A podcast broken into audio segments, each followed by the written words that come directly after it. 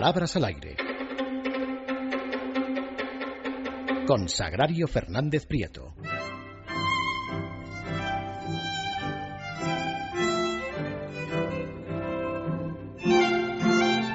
Muy buenas noches, doña Sagrario. Muy buenas noches, don César. Bueno, ¿qué tenemos hoy?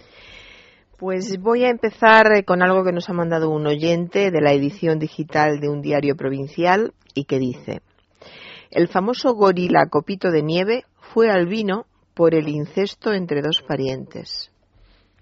Incesto de los parientes Yo la de es que no sé si las Copito de relaciones Nieve. de gorilas se pueden calificar de Pero incestuosas. tenga, Bueno. ten- eh, hombre, yo estoy segura de que no. Fíjese la definición de incesto del diccionario. Relación sexual entre parientes dentro de los grados en que no está permitido el matrimonio. Es Pues decir, lo de que los padres, los tíos de Copito de Nieve mm, no se podían casar. Ya se lo habían dicho. Ya. No penséis que os vais a casar porque sois primos y no, no va a salir bien la cosa. En cualquier momento, de todas formas, vuelve el Partido Socialista al poder y tenemos el matrimonio de simios. Pero en fin, en fin, esto del incesto de la familia de Copito de Nieve ya me, me parecía a mí excesivo. ¿eh? Pues, eh, pues sí, podía haber dicho simplemente por la relación se- perdón, sexual entre dos parientes. No sabemos si serían miembros de la misma camada, que sería otra opción, pero no sabemos si ese dato es, es correcto. Pero vamos, diciendo simplemente por la relación sexual entre dos parientes ya era suficiente. El moderador de una tertulia. En esta mesa hay padres con hijos y madres con hijos. Fíjese la, la finura cómo afinan algunos moderadores. Pues claro, si son padres es que tienen hijos y si son madres, pues lo mismo, tienen hijos. Y no serían simplemente hombres y mujeres. En esta mesa hay hombres y mujeres. Y si no, en esta mesa hay padres y madres. Damos por supuesto que es porque tienen hijos. La directora de un programa dirigiéndose a un colaborador. Has elegido para comer menuses gallegos. Menuses. Menuses Eso, gallegos. eso parece de un sainete de arniches. Sí, pero en esa, en esa época de los sainetes, bueno, ahora cuando llegue al, al final va a salir el tema de los sainetes. Vamos por el principio. Los sustantivos y adjetivos terminados en i y en utónicas admiten dos formas de plural, una con es y otra con s sola.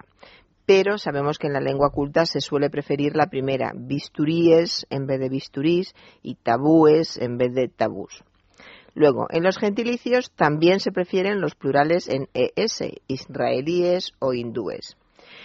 Pero, atención, hay voces, generalmente las procedentes de otras lenguas o las que pertenecen a registros coloquiales o populares, que solo forman el plural con S. Por ejemplo, pirulís, champús, vermús, menús. Y ahora es donde usted se habrá acordado de los principios de siglo, la época de, de arniches, de las Claro. zarzuelas, porque se decía sobre todo una palabra, las gachises. También, también. Le iba a decir se acuerda, pero claro, acordarse no, pero saberlo. Acordarme, acordarme. saber- lo he visto, saberlo, lo he visto, saberlo, o sea, sí. Podría acordarme, sí. Las Al estreno no fui, eso es cierto, sí. Se decía además de, con esa manera de, de hablar de los castizos madrileños muy despacios, las gachises. Bueno, seguro que usted lo dice muy bien. Diga gachises como los Las castizos. gachises. Eh, Así es. Así es. Lo, lo ve como se acuerda. Hombre, no, no me acuerdo, es que he visto a Arniches últimamente bastante. En fin, continúo. Un oyente también me dice que el director de un programa de radio utilizó la expresión andan a la gresca. Eh, cruzó gresca con greña. Andar a la greña es reñir o pelearse. Greña sabemos que es un mechón de pelo enredado o despeinado y cuando se dice que algunas personas andan a la greña es que andan riñendo o peleándose. Se sobreentiende que cuando se, se pelean se tiran del pelo, de ahí andar a la greña, que es una expresión que viene del francés. Y gresca es riña o pelea sin más. Es también coloquial y habría que decir tienen una gresca. En un informativo, fíjese, fíjese qué cosas pasan. Han apuñalado a un muerto con carácter muy grave. Han apuñalado Tiene a que un ser muerto gravísimo, sí. Bueno, tenía que ser una puñalada tremenda porque si estaba ya muerto y todavía resulta grave la puñalada dichosa, es que tuvo que ser realmente espantosa. Cuando podían haber dicho simple y llanamente que ha muerto por una puñalada y ya está. El director de un programa de televisión. Médicos observaron a esta mujer de los pies a la cabeza. Nos encontramos una vez más con un caso de ausencia del artículo o determinante, que es la forma en que se escribe en inglés y que cada vez se copia más aquí. En vez de decir los médicos observaron, varios médicos observaron, muchos médicos observaron, etcétera. Y además está este verbo observaron en, en, este contexto lo suyo sería que los médicos o algunos médicos reconocieron a esta mujer de los pies a la cabeza. Una colaboradora. Me gustaría ser un hacker para entrar en el vestidor de esta señora. Imagínese, imagínese qué idea tendrá esta, esta mujer de lo que es, un, de lo que es un hacker.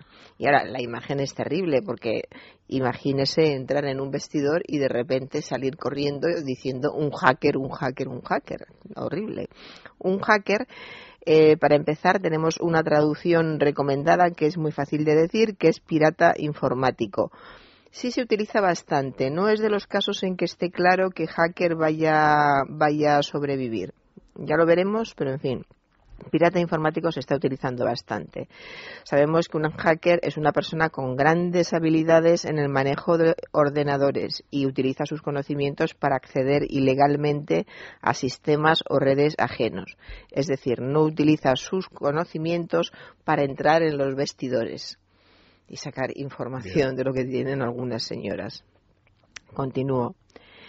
En un informativo, un debate político bajo la base de un informe del gobierno, bajo la base, bajo la, bajo la base de y en base a son formas incorrectas. Repito, incorrecto bajo la base de y en base a.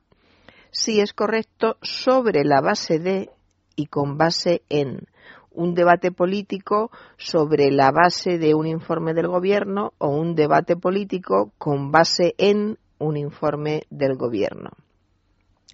Un comentarista deportivo.